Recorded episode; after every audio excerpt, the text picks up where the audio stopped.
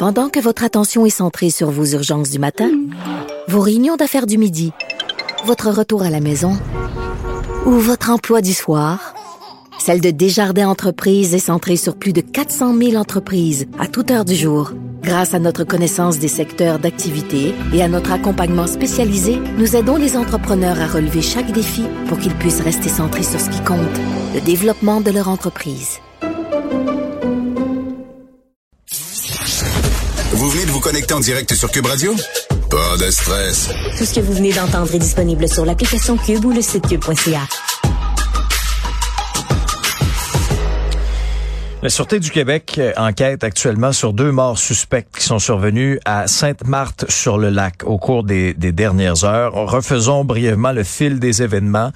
Les policiers reçoivent un appel hier soir euh, autour de 23h45 pour deux personnes qui ont subi des blessures graves dans une résidence rue des Mélèzes du côté de Sainte-Marthe-sur-le-Lac quand ils arrivent sur place, retrouvent euh, un septuagénaire blessé, une femme dans la trentaine inanimée. On connaît maintenant son identité, Camila Rodriguez Vital de Quiroz.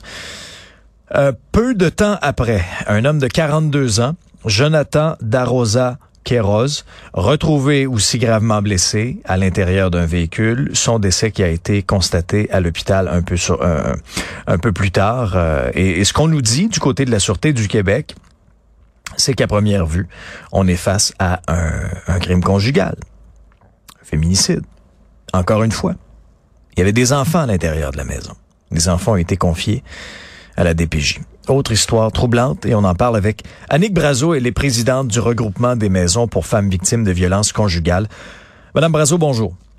Bonjour. Vos premières réactions euh, à la suite de ce qui s'est passé encore aujourd'hui? Ben écoutez, euh, encore une fois, euh, c'est un, c'est la mort d'une femme qui a été enlevée de trop. donc c'est sûr que c'est très inquiétant. Puis on pense effectivement aux proches de, de cette famille. puis on est très bouleversés aussi. Là. On avait espoir que, que le Québec avait eu une prise de conscience, notamment l'année dernière. Il y en a eu énormément des féminicides. On se disait comme société, on peut pas laisser faire ça. On peut, c'est pas vrai là, que ça va continuer. Euh, quelles sont, euh, quelle est votre lecture du terrain? Avez-vous l'impression que les choses ont changé? Ou au contraire, la menace elle est toujours là, toujours réelle et toujours grandissante? Vous savez, la problématique de la violence conjugale, comme plein d'autres problématiques, c'est quelque chose qui va prendre du temps à s'enrayer. Il va falloir continuer de travailler fort. Puis ça fait pas juste depuis l'année passée que tous les groupes de femmes et les maisons d'hébergement et différents autres groupes qui mmh. travaillent en ah, violence conjugale, vous savez, hein, ça fait des années qu'on fait ce travail-là. Il faut continuer à le faire. Je trouve que par contre, euh, ce qui s'est passé l'année dernière, c'est qu'il y a eu beaucoup d'investissements qui a été fait, beaucoup d'outils pour que les femmes et, les enfants et les victimes puissent euh, avoir accès à des services à de l'aide. Il y a beaucoup de choses qui ont été mises en place pour les protéger aussi. Puis euh, il y a des choses qui sont mises en place pour les conjoints, les auteurs de violence aussi. Donc, bon, ça, on peut se dire déjà. Puis moi, ce que je peux voir aussi, c'est les femmes font appel à nos ressources. Elles nous appellent, elles viennent chercher de l'aide. Alors, c'est ce qu'on dit aussi, hein, de, de venir nous rencontrer, de venir jaser avec nous, qu'on puisse regarder avec elles des scénarios de protection pour éviter des féminicides, justement. Alors, les femmes utilisent nos services. Alors, je vois qu'il y a un changement, mais écoutez, peut-être pas aussi vite qu'on voudrait. Avez-vous les ressources nécessaires pour les aider rapidement? Lorsqu'une femme vous appelle, euh, ça presse, là. Oui. Ben écoutez, la plupart du temps, on les a. Euh, tu sais, c'est 24-7 une maison d'hébergement, on va lui parler. Des fois, où qui y a une petite difficulté, là, puis ça dépend vraiment des régions, c'est au niveau de l'hébergement.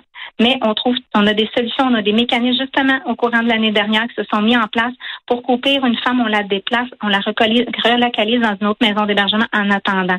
Mais faut pas être ça, ça se peut que la femme elle nous appelle, puis là il y a de la place. Faut pas prendre pour acquis qu'il n'y en a pas. Euh, je vous dis pour l'aide, l'écoute téléphonique, pour nous rencontrer en personne. Écoutez, il n'y a pas de liste d'attente. N'importe quand une femme peut nous appeler, que ce soit la fin de semaine, la nuit même, elle peut venir nous rencontrer en personne. Puis les enfants, on n'en parle pas souvent, mais dans le cas qui nous concerne aujourd'hui, il y a deux enfants qui sont victimes. Les enfants et les adolescents aussi ont droit à avoir des services à la maison d'hébergement et c'est gratuit pour eux aussi, puis en tout temps. Alors, on les invite vraiment à tout le monde à nous téléphoner là s'ils ont besoin d'aide. Quel est le moment le plus dangereux pour, euh, pour une femme qui souhaite se sortir de ça? Ben, Le, un des moments qu'on remarque là, dans les cas de féminicide qu'on a pu remarquer là, dans la grosse vague qui s'est passée, c'était quand que la violence était terminée.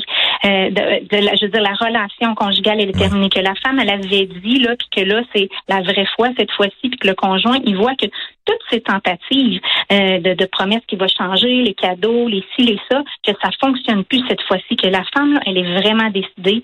Euh, des fois, ça peut être qu'elle porte plainte à la cour, des choses comme ça. Quand il voit qu'elle fait un, un, niveau de plus dans sa décision, qu'elle reviendra pas sur ses pas, euh, là, c'est souvent plus dangereux. Et des fois, c'est quelques mois après que la relation finit, c'est là qu'on peut se dire, ben on est correct, c'est fini, ces choses du passé. Alors, faut pas en même temps que les femmes euh, soient en prison toute leur vie. Hein, c'est pas elles qui devraient l'être. faut pas qu'ils soient emprisonnés puis qu'il faut qu'ils continuent à revivre. Ça, c'est important. Mais aussi, il faut faire attention. Euh, il y a des petits outils qu'on peut regarder pour qu'elles soient sécuritaires même après, parce que des fois, si on voit c'est après ou des fois quand les femmes se sont fait un nouveau conjoint, euh, qui ont recommencé leur vie, là, le conjoint voit encore plus que c'est fini, c'est définitif, qu'il n'y aura plus de chance qu'ils reviennent ensemble. Alors là, ils prennent des grands moyens comme celui-là. Ouais.